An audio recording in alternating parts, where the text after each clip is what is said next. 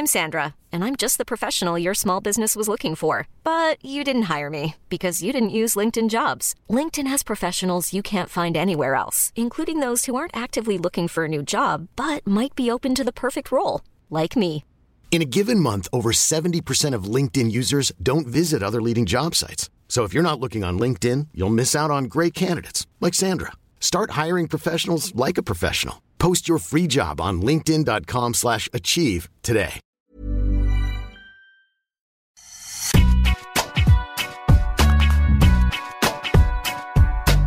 Bonjour et bienvenue dans Deep Impact. Ça ne vous aura pas échappé dans Deep Impact, il y a Deep. Comment vas-tu Arnaud Di Pasquale? Oui Antoine, très bien. Bon, aujourd'hui, une période un peu creuse. Souvent, après les grands chelems, ça retombe un petit peu, c'est toujours comme ça, mais nous allons quand même traiter de sujets intéressants. D'ailleurs, c'est parti pour le warm-up. C'est le sommaire de l'émission. Avec cette semaine dans le premier set, jusqu'où peut aller Joko? Nous allons revenir sur les chiffres, sur ses records, euh, lesquels euh, lui manque-t-il? Et puis, euh, ben voilà, on va essayer d'apporter quelques clés encore pour bah, essayer de vous faire décider euh, de, sa place dans l'histoire du tennis. Et puis dans le deuxième set, euh, on va traiter bien sûr du retour de Roger Federer à Doha la semaine prochaine. Et puis on aura euh, Paul Quétin qui sera là, préparateur à la Fédération française de tennis. On pourra bien sûr lui poser quelques questions sur l'état euh, voilà, du genou de Federer, bon, pas sur son état, mais bien plutôt sur ce que ça engendre comme préparation et, euh, surtout à l'âge euh, auquel est le Suisse. Et puis dans le troisième set, toujours avec Paul Quétin, nous reviendrons sur les retours à la compétition des Français Joe Wilfried Songa et Luc Capouille. C'est parti pour Deep Impact avec ce premier set sur Novak Djokovic. Lundi 8 mars 2021, Novak Djokovic battra le record détenu par Roger Federer, jusque-là, qui était au nombre de semaines, euh, qui était au nombre, de 310 semaines passées à la place de numéro 1 mondial. Il en sera à 311. Qu'est-ce que ça veut dire ce chiffre? Deep, est-ce que euh, ça euh, récompense une régularité exceptionnelle depuis 2011 surtout? Ouais, je ne sais pas si tu vas revenir sur son palmarès dans son ensemble. C'est peut-être trop long, on n'a pas le temps sur l'émission. Exactement. Non, mais c'est intéressant de le présenter comme ça, tellement c'est euh, dense, tellement c'est consistant depuis maintenant euh, bah, 10 ans. On va, on, va, on va prendre ces 10 années, alors même si un peu plus tôt, il a gagné avant 2010, avant 2011. Oui. Mais depuis, euh, c'est quand même il y a une, une, une, hégémonie de sa part, enfin clairement, depuis dix ans, et c'est ce qu'on va essayer de mettre en avant, parce que c'est vrai qu'on a tendance à vouloir mettre, euh, de trouver une place à chacun. Bon, est-ce que c'est vraiment l'objet? Finalement, les trois sont monstrueux. Moi, ce, qui me surprend, ce qui me bluffe plus que tout, euh, c'est un sa régularité, malgré tout, même si euh, il y a peut-être une petite année sur ces dix dernières sur laquelle il a été un peu moins performant. 2017, mais autre... exactement. Au coude, sorti du top 10. Ouais, et puis on sentait qu'il était un peu plus fluctuant, même moralement. Il y a eu, il y a eu des petits passages à vide, mais qui n'ont jamais été très longs. Et ensuite, euh, c'est sa polyvalence en fait. Moi, c'est surtout ça. C'est-à-dire qu'on a tendance à mettre en avant, euh, et c'est normal, les 13 titres de Grand Chelem de Nadal à Roland Garros. Hmm. Il a, oui, il a gagné partout, mais il a qu'un Australian Open. Aujourd'hui, euh, tu regardes Joko. Joko, c'est sur toutes les surfaces qu'on sait qu'il est capable d'aller au bout. Et de la terre, en passant par le dur, en allant jusqu'au gazon, c'est monstrueux, c'est colossal en fait. Et donc c'est le plus fort, le plus régulier, le plus armé peut-être techniquement, physiquement et, in fine, mentalement aussi. Seulement un Roland Garros quand même. Alors, on, va, tu, on, on, vient, on, vient, de donner la, on vient de donner la raison. Hein. C'est Raphaël Nadal. La, mais non, mais la, la, la, raison, elle est là.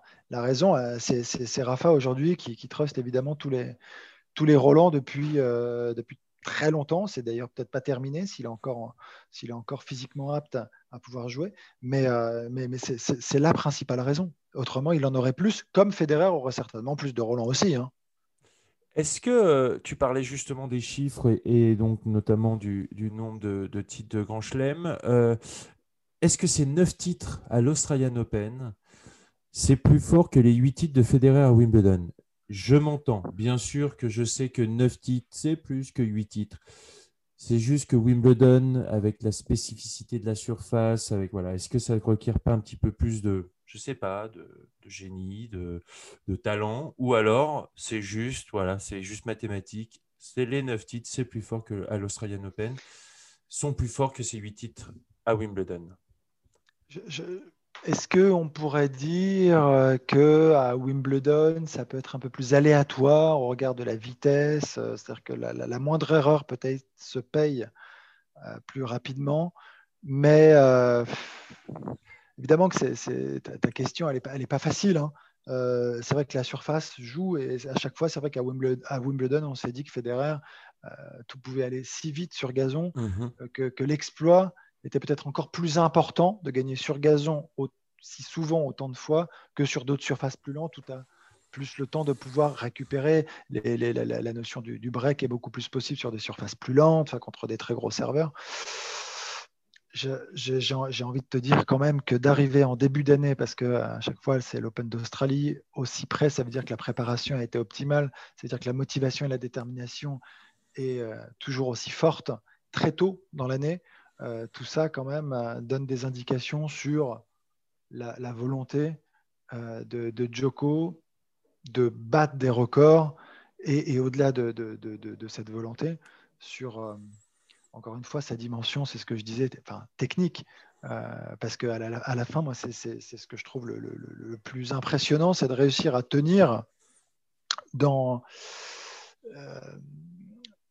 physiquement, mais, mais, techniquement, c'est-à-dire que je parle hmm. de technique, en, je parle pas coup droit revers, je parle du déplacement, je parle de tenir sa ligne, je parle de, je parle, je parle de ça principalement. Et, euh, et, là encore, sur ce dernier euh, Open d'Australie, euh, on s'est quand même posé la question de savoir s'il était favori contre Medvedev. ça s'est soldé quand même par un petit 3-7 où il l'a écœuré, ok, mais mhm. écœuré en un set. Et il vient, il, il bat un mec qui avait 12 victoires dans le top 10 et 20 euh, victoires de rang. de rang. Comment En un set, il, je crois qu'il il, a remis un peu l'église au milieu du village. C'est ça, c'est l'expression. Je ne sais pas si elle est très bonne, mais. Ça. Mais en tout cas, voilà. Donc, euh, tu vois, je, pense qu'il est encore au-dessus. Il est au-dessus. C'est-à-dire que même si, même si on, on, a envie de voir quelques rivalités, quelques équilibres, bah, c'est lui qui domine, point. En fait, quand il est fort, quand il est en forme, quand il a envie, quand il n'a pas de pépin, il est dominateur dans son sport aujourd'hui depuis maintenant quasiment dix ans. Alors oui, tu me le disais, en dehors peut-être de la terre battue, parce Rafa en effet qui est un jeu très spécifique sur cette surface et qui rafle tout. On va rappeler quand même quelques, quelques records. Hein. Euh, déjà, le Grand Chelem sur deux années, c'est-à-dire il a quatre victoires à la suite sur les saisons 2015-2016. Wimbledon, US Open 2015, Australian Open, Roland Garros 2016. 28 euh, finales en Grand Chelem, 31 pour Roger, 36 victoires en Masters 1000, 35 pour Nadal. Il les a tous gagnés au moins deux fois. 82 euh, titres, tous tournois confondus. Le record est détenu par Connors, qui était à sa 109. Six saisons où il finit numéro un mondial, record partagé avec Pete Sampras jusqu'à maintenant. Est-ce qu'il a quand même bien commencé l'année 2021 pour devenir euh, le plus grand dans cette catégorie?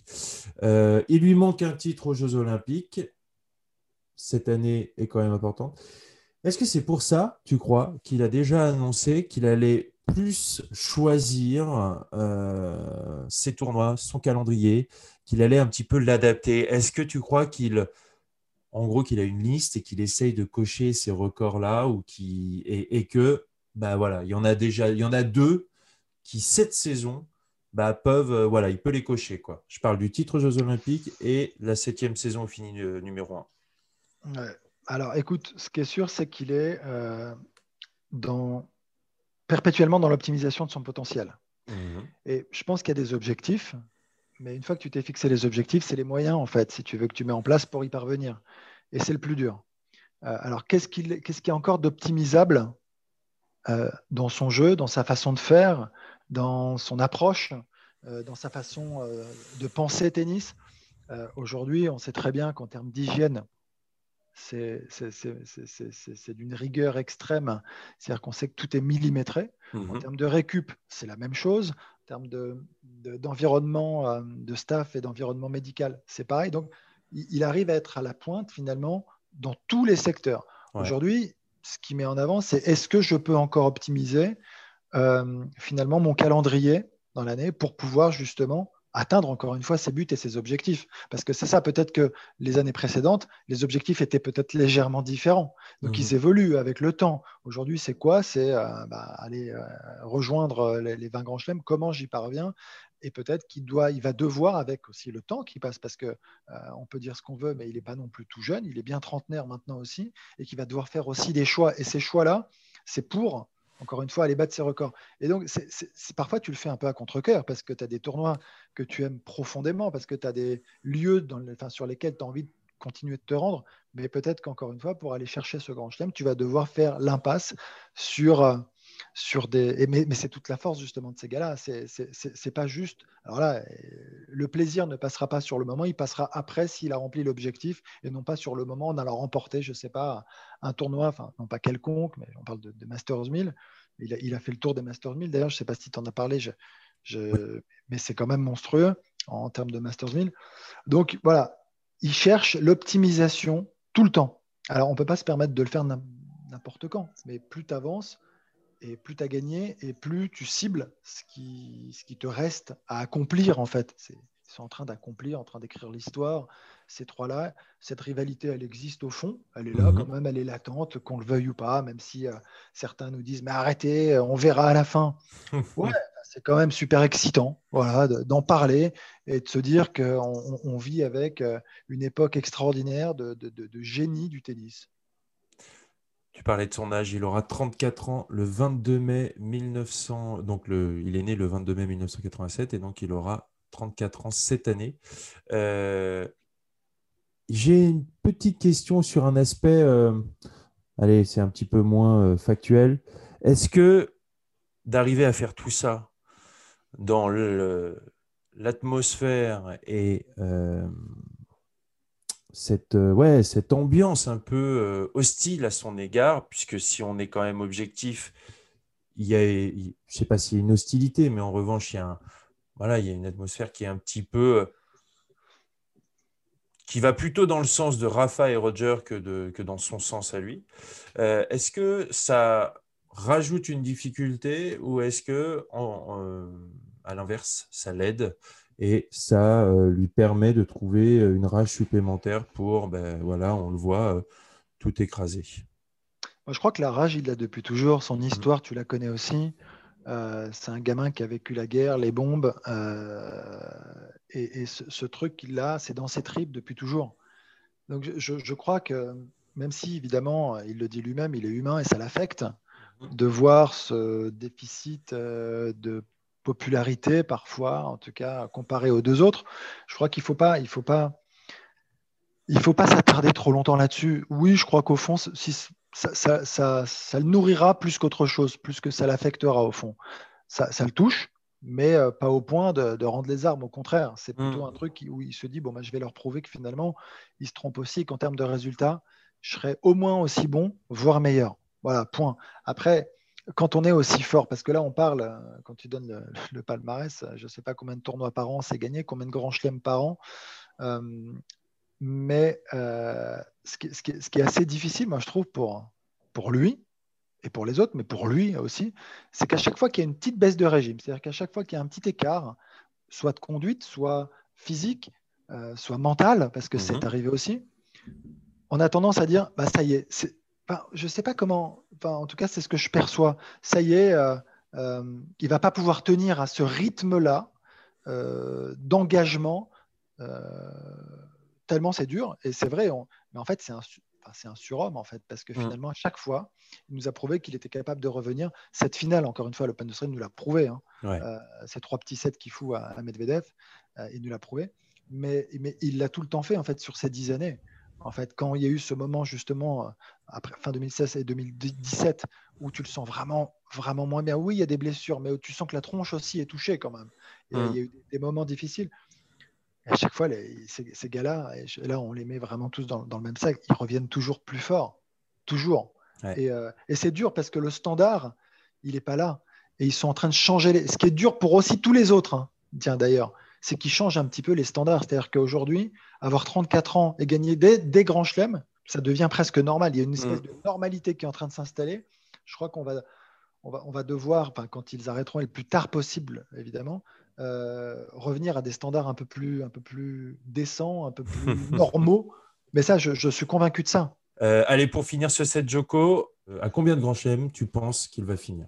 Il est à 18. Il est à 18. Je vais dire, je vais dire 22.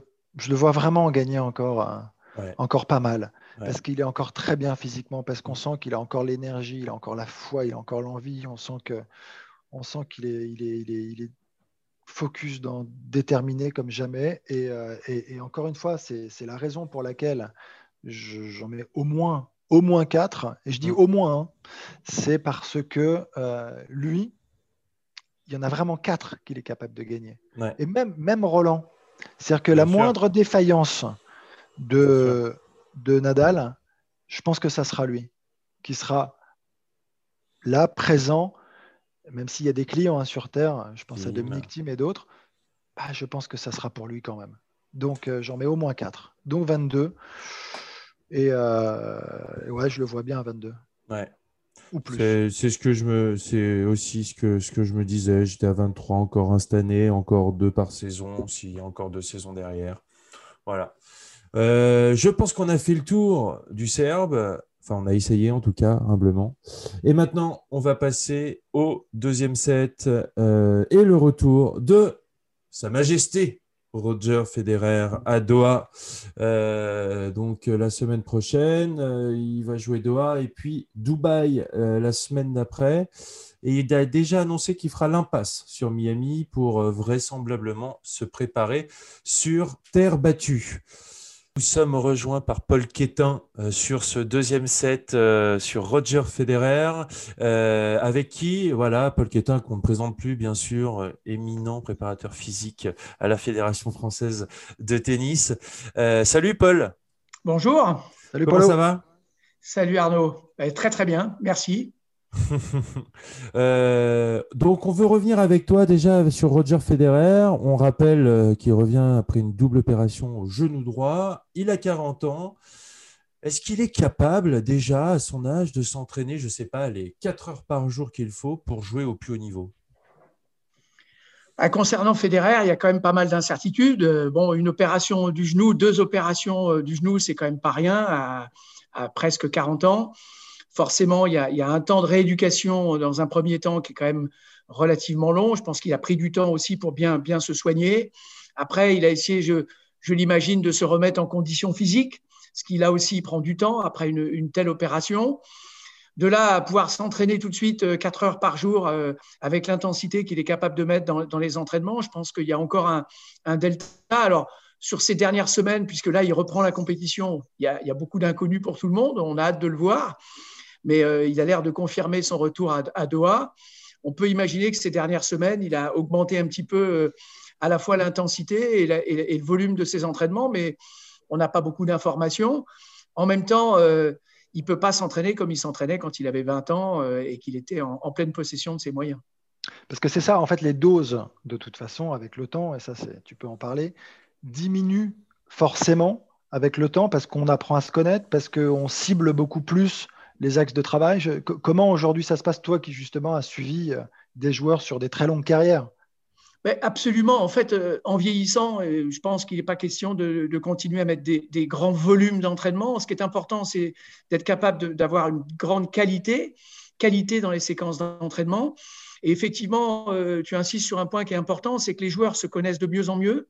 C'est vraiment l'expérience euh, de, la, compétition, mais aussi de l'entraînement, qui leur permet d'optimiser leur séquence d'entraînement et sans forcément passer 4 ou 5 heures sur le cours par jour, être capable d'avoir peut-être euh, une seule séquence d'entraînement tennis, peut-être de, de 2 heures et demie ou 3 heures, mais qui soit euh, de qualité avec des temps de récupération et qui leur permettent de vraiment mettre une, vraie qualité dans l'entraînement, qualité dans les frappes, qualité dans les déplacements, qualité dans la concentration et je pense que ça vaut 5 euh, ou 6 heures euh, euh, d'entraînement comme on peut les faire quand on a 20 ans ou 25 ans. Et je pense que c'est le secret de la longévité pour ces joueurs-là. On rappelle hein, qu'il n'a plus joué depuis sa défaite en demi-finale de l'Open d'Australie l'an dernier en 2020 contre, Novak Djokovic. Moi, j'ai envie de dire, est-ce qu'il peut y avoir, euh, quelle forme d'appréhension il peut y avoir avant de, de rentrer sur le cours, notamment au niveau du genou Je crois que les appréhensions, entre guillemets, au moment où il va reprendre la compétition, j'espère qu'elles sont en grande partie euh, euh, absentes parce que forcément, s'il a pris beaucoup de temps, et, et, Federer ne peut pas se permettre de reprendre la compétition à 50%. Il y, a, il y, a, des joueurs qui peuvent se dire, je vais reprendre progressivement la compétition, mais Federer, par son palmarès, par ce qu'il représente dans le tennis, il ne peut pas reprendre la compétition en étant euh, encore diminué. Donc, je pense que à partir du moment où il reprend la compétition, c'est qu'il a quand même un certain nombre de garanties, c'est qu'il a fait des sets d'entraînement, qu'il a fait des matchs d'entraînement, où je pense que euh, l'appréhension au niveau du genou, elle, a disparu. Par contre, on peut imaginer qu'il ait d'autres formes d'appréhension, l'appréhension du retour à la compétition, la peur de décevoir, la peur de ne pas jouer son meilleur tennis, la peur de peut-être euh, euh, pas être capable de, tenir plusieurs matchs à la suite. Là, je pense que l'appréhension vient plus de ça j'espère qu'au niveau du genou, il est un peu plus rassuré. C'est marrant ce que tu dis, je, me, posais cette question parce qu'il remet son, retour justement à plus tard. Enfin, en tout cas, il avait peut-être envisagé de reprendre plus tôt et, ça me fait drôle de me dire qu'un mec comme Federer puisse se dire aussi euh, qu'il y a de la pression d'un retour après avoir autant gagné, après, alors que tu n'as plus rien à prouver mais il y a toujours cette, euh, bah, j'imagine, ce truc que tu perds jamais finalement, qui est euh, le, stress, l'émotion de la compétition et la volonté de gagner et tout ça. Donc, je, comprends ce que tu dis et en même temps, ça m'interpelle. Je me dis, c'est fou, parce que décaler son retour alors qu'il était, il avait envisagé de reprendre à l'Open d'Australie, mais il a dit non, je veux pas reprendre sur un grand chelem, un grand chelem, c'est quand même très lourd tout d'un coup et puis la pression médiatique sera trop forte. Je préfère reprendre sur quelque chose de plus, euh, plus petit. Euh, moi, je ne sais pas, ça m'interpelle. Je n'ai pas de réponse en fait. Je, prends juste ça comme un truc assez étonnant malgré tout, euh, à presque 40 ans, alors que tu n'as rien à prouver. Et, la question que je, voulais te poser aussi, c'est par rapport au, pareil, au retour. Est-ce que finalement, alors il y a l'âge hein, évidemment qui, joue, mais je pense que c'est singulier aussi en fonction du jeu de chacun, en fonction des qualités de relâchement et de déplacement de chacun. C'est-à-dire que les appréhensions, forcément, plus tu as un jeu physique, plus les appréhensions sont peut-être fortes, plus tu as un jeu délié, fluide euh, et aérien comme Federer, et peut-être que alors tu sollicites quand même, mais peut-être est-ce que tu sollicites pas un peu moins? Est-ce que c'est pas plus facile aussi? Bah, je ne sais pas, c'est vrai que c'est difficile à dire, hein. c'est vrai que c'est un peu surprenant. En même temps, il va reprendre sur dur. On sait qu'il y a des contraintes qui sont importantes aussi au niveau des articulations. Mais euh, bon, je crois qu'il y, a, y a un point très important sur lequel je pense qu'on aura l'occasion de revenir. C'est toute la différence entre la compétition et l'entraînement. Là aussi, on le verra. Euh, ça génère tellement, y compris, et c'est vrai que ça peut être surprenant pour un, pour un fédéraire avec son palmarès, avec son expérience, mais y compris pour lui, finalement, la compétition génère des émotions, génère du stress, génère un environnement qu'on ne retrouve pas même dans les matchs d'entraînement. Et sur le plan physique, rien ne peut remplacer ces, matchs en compétition. On peut, les, étapes, en fait, euh, après une blessure, c'est un, la rééducation, deux, la réathlétisation, se remettre en condition physique, trois, c'est l'entraînement euh, tennis, passer du temps sur le cours, euh, faire des matchs d'entraînement. Mais la dernière étape, qui est la plus difficile, c'est retrouver la compétition, être capable d'enchaîner les matchs, enchaîner les compétitions avec tout ce que génère cette compétition en termes de, euh, d'influx nerveux, en termes de, de, dépenses euh, euh, liées au stress. Et ça, c'est vrai que c'est irremplaçable. Super, Paul. On va pouvoir passer au troisième set. Juste pour finir, je pense que sur, sur Roger Federer, sur cette, comment, cette façon de, de, cette envie de ne pas vouloir revenir à l'Open d'Australie, je pense que la, loupe, elle était trop grosse. C'est-à-dire qu'un grand chelem, ça, mm. ça met, euh, ça met, euh, ça met en relief euh, si tu es en forme physique, si mentalement tu es endurant, si ton jeu est en place. Et je pense que il a eu envie de se dire ok, je vais reprendre tranquille sur des tournois en plus que j'aime bien, une tournée que j'aime bien, dans un environnement que je connais qui est Doha et Dubaï. Et, euh, je pense que, c'est aussi pour ça qu'il a choisi de retarder ça. On va pouvoir passer au troisième set sur euh, nos Français et euh, notamment sur, ben voilà, on est un peu dans le même thème, mais avec Joe Wilfried Songa et Lucas Pouille, qui eux aussi reviennent de blessures. Alors, pour Lucas Pouille, ça a été une blessure au coude. Lucas, lui, a repris dans les, par les challengers de Quimper, et puis on les avait, on les a vu les deux joueurs la semaine dernière à Montpellier. Euh, je sais, on sait pour avoir euh, lu les interviews, pour avoir discuté que voilà, avec eux, ils sont, ils se sentent prêts.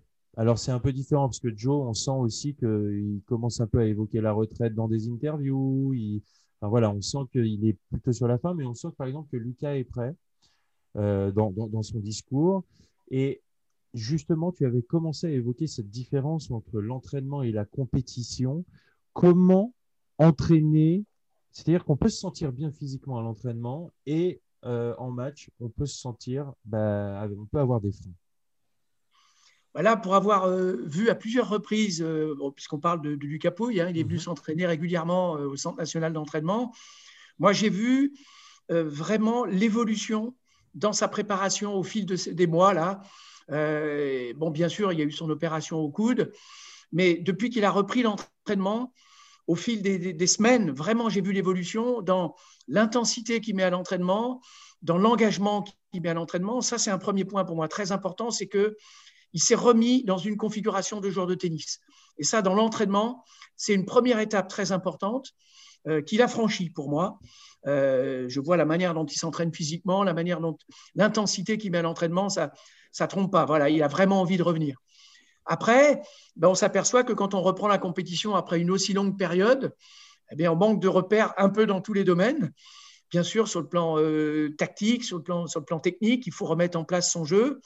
Et puis sur le plan physique, eh bien, euh, on retrouve des sensations que, comme je l'évoquais précédemment, euh, l'entraînement, les matchs d'entraînement ou l'entraînement physique ne peuvent pas reproduire.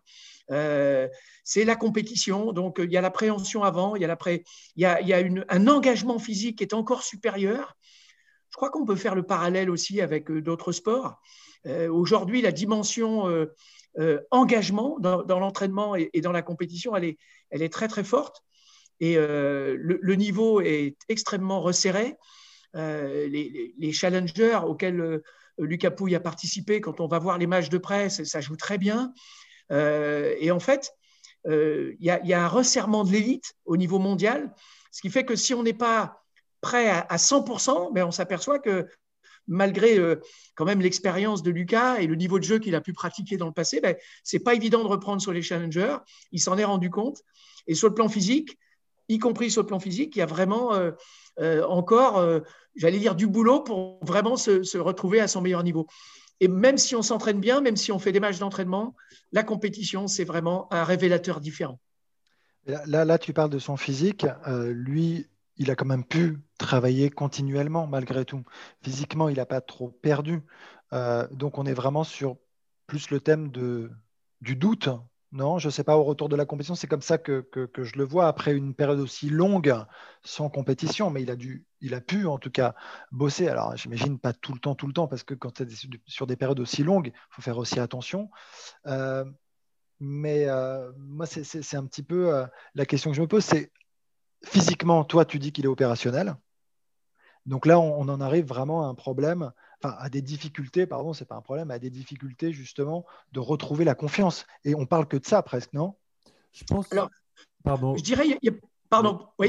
je, pense que je pense aussi euh, que euh, euh, ce que tu disais, Paul, c'est en fait, grosso modo, y a, on a les 100 premiers joueurs mondiaux et quand tu regardes donc entre 101 et, et 200 tu as euh, des mecs qui sont déjà qualifiés en Grand Chelem, tu as des mecs qui sont des anciens top 100. Donc, en gros, sur euh, un top 200, tu as allez, 175 gars qui jouent top 100. Donc, tu as raison, l'élite euh, l'élite se resserre et, ce niveau de jeu qu'on demande à des joueurs qui, eux, s'estiment sur le retour, ben, quand ils arrivent en challenger, ben, c'est compliqué. Et, et, et, je pense que c'est bien normal en fait. tout à fait. Pour, revenir sur le cas de, Lucas particulièrement, je pense qu'il y a eu plusieurs étapes. Et pour répondre aussi à la, à la question d'Arnaud, euh, la première étape de l'appréhension, c'était effectivement lié à son coude. C'est-à-dire qu'effectivement, quand il a repris l'entraînement, je pense qu'il y avait beaucoup d'appréhension par rapport au coude, parce que c'est normal, après une opération, après une interruption longue. Et là, il faut du temps pour retrouver de la confiance sur, ce, sur cet aspect-là. Euh, et puis, je pense que pendant un temps, finalement, comme il savait qu'il ne pouvait pas jouer, il a un peu décroché sur le plan physique. Et après, à partir du moment où il, a pu reprendre, qu'il avait pas mal au, bras, pas mal au coude, ben là, il a remis euh, les bouchées doubles pour, euh, pour remettre son physique au, au niveau, au niveau qu'exige le, haut niveau en tennis. Ça, ça s'est fait progressivement. Et après, je pense qu'aujourd'hui, je pense aujourd'hui que pour moi, il y a, a plus, je l'espère, pour lui, il euh, faudrait lui poser la question, mais plus d'appréhension par rapport au coude aujourd'hui. Mais simplement, euh, euh, aujourd'hui, il, n'est pas, quand je dis qu'il n'est pas prêt pour la, tout à fait prêt pour la compétition, il est prêt physiquement. Mais en fait, pour être vraiment au top physiquement, il faut avoir 10, 15, 20 matchs dans les pattes, mais 20 matchs en compétition. C'est-à-dire que je pense que la compétition est un élément clé de la condition physique. bien sûr, il y a l'entraînement en dehors du terrain, il y a l'entraînement euh, tennis euh, avant la compétition, mais, mais la compétition elle-même, c'est un des facteurs essentiels de la construction physique. C'est-à-dire que quand on fait un tournoi, on va au bout. Je vais prendre l'exemple euh, tout récent hein, d'une joueuse comme, comme Clara Burel, de, dont je m'occupe. Elle vient de faire cinq matchs très difficiles sur un 25 000 dollars à Poitiers, mais c'est irremplaçable. Hmm. On ne peut pas retrouver l'équivalent en l'entraînant. Alors, ça ne suffira pas, il y, a, du travail en dehors à faire, mais ces cinq matchs-là, difficiles, des matchs longs, c'est irremplaçable sur le plan physique. Euh, il n'y a pas d'équivalent. Et je pense que Lucas, Jo aussi, ils ont besoin de ces matchs, ils ont besoin d'enchaîner des matchs avec cette intensité pour retrouver leur, leur meilleur niveau physique et être prêts à, jouer leur meilleur niveau euh, tennis qui a commencé à, évoquer Joe. On va euh, finir avec, avec euh, Joe Wilfried Songa. Euh, on sent un discours différent chez Joe. On sent que la fin approche. On sent que voilà, il gère des douleurs, si ce n'est au quotidien, ça doit être au moins hebdomadaire. ça doit pas être facile, non? Deep déjà? Bon, bah, c'est pas facile, non. on est tous d'accord pour dire que traîner des blessures euh, de longue durée, et on sait combien les retours sont compliqués, ça demande une énergie dingue. Enfin, déjà, d'arriver à, réussir euh, tout ce qu'ils ont réussi à faire, ces joueurs, c'est quand même extraordinaire. Il faut quand même le mettre en avant, c'est quand même exceptionnel. Et après, quand tu es stoppé comme ça, euh, en pleine progression, Lucas, pour le coup, c'est très difficile, mais Joe, qui en plus arrive à un certain âge, euh, qui doit commencer à sentir qu'il a quand même sa carrière derrière lui. Donc c'est quand même énormément, ce sont énormément d'efforts, énormément pour beaucoup d'incertitudes, je trouve.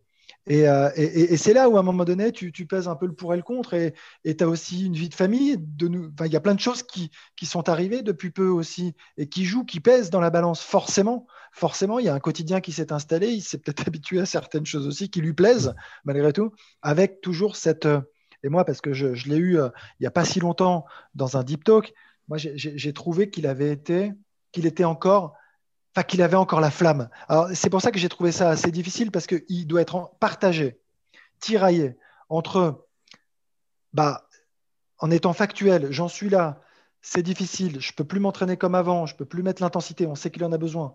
Euh, mon physique est plus important que tout dans mon jeu mais malheureusement, je ne peux pas euh, le remettre à la hauteur de ce que je dois justement euh, avoir pour, être, pour redevenir très fort. Je ne crois pas que son ambition, ce soit d'être 50e mondial à Joe. Hmm. C'est pas c'est pas d'être top 100, c'est d'aller chercher des grandes victoires, c'est de faire c'est de vibrer avec le public, c'est de vivre dans un stade comble et, d'aller chercher des grandes enfin, des, grands moments. Alors et il y a ce truc qui l'anime encore, qui est là, qui est loin d'être éteint. Et c'est ça qui est très dur en fait comme période, parce que la décision elle est terrible enfin, à prendre, parce que finalement, c'est quand même malgré tout un peu le physique qui l'en éloigne aujourd'hui du terrain. Bah, je trouve que, voilà, et c'est lui et lui, avec les discussions qu'il va avoir, avec le temps qu'il va passer, avec, euh, avec ses proches, avec son entourage, avec sa famille, qui lui permettront, je pense, de, de, prendre les bonnes décisions, de continuer en acceptant finalement des choses pas simples à accepter en continuant sur le circuit, ou à arrêter enfin, prochainement et le plus tard possible, encore une fois, Et ça sera aussi très difficile parce que quand la page se tourne, malgré tout, tu as quand même dédié un certain nombre d'années de ta vie à ne faire que ça. C'est pas avoir peur du lendemain, c'est dire que ça s'arrête. Et ça fait quand même tout drôle, hein, qu'on le veuille ou pas. Toi, Polo, qui a côtoyé Joe, qu'en dis-tu? Ouais, je crois que Arnaud a, dit l'essentiel. C'est vrai que c'est un crève-cœur quoi pour Joe. Moi, je l'ai vu, j'ai eu l'occasion de le voir cet hiver à, à Villeneuve-Loubel, quand il s'entraînait. Euh, il est toujours sur le fil du rasoir, il s'entraîne, mais il a toujours. Alors lui, par contre, on est vraiment dans, dans l'appréhension de se faire mal. Euh, euh, il, a envie, et, c'est tout à fait bien dit, Arnaud. Effectivement, lui, en plus, son physique, quand il est bien, il sent que il, en impose, quoi. Et, et c'est vrai que c'est tellement frustrant de ne pas pouvoir se donner à 100%, d'être toujours avec cette épée de Damoclès au-dessus de la tête. Donc là, aujourd'hui, ben, je crois qu'il est un peu, il gère ça, il le gère le mieux possible. Euh, c'est bien aussi de, rappeler euh, la carrière exceptionnelle de Joe, donc tout ce qu'il a pu apporter au tennis français. Donc on a envie que, entre guillemets, l'histoire se termine bien. On ne sait pas quand, mais on a envie qu'elle se termine bien pour lui, qu'il puisse encore s'exprimer euh, sur les cours euh, et, et qu'il puisse euh, prendre du plaisir jusqu'au bout et pas être obligé de s'arrêter parce que son corps ne, répond plus. Donc c'est vraiment tout ce qu'on lui souhaite. Et moi, quand je l'ai vu, vraiment, il, aime tellement le jeu, il aime tellement le tennis qu'il a envie, il fait tous les efforts pour, pour pouvoir terminer sa carrière en beauté. Et c'est tout ce qu'on lui souhaite, vraiment. C'est tout ce qu'on lui souhaite à Joe, effectivement. Il a déjà évoqué euh, voilà, son désir, son souhait, euh, peut-être un rêve de sortir sur un grand match, peut-être à Roland Garros, peut-être cette année. On espère le plus tard possible. Ce serait une belle manière de clore une belle histoire. Et c'est une belle manière de clore cette émission de Deep Impact. Merci beaucoup, Paul Quétin, de nous avoir été avec, nous aujourd'hui. Avec plaisir. Merci, Deep. Merci, Antoine. À très bientôt. Merci, messieurs. Pour une nouvelle émission. Et puis ben, nous, on se retrouve la semaine prochaine, même jour, même heure, ou un on verra. Salut tout le monde Au revoir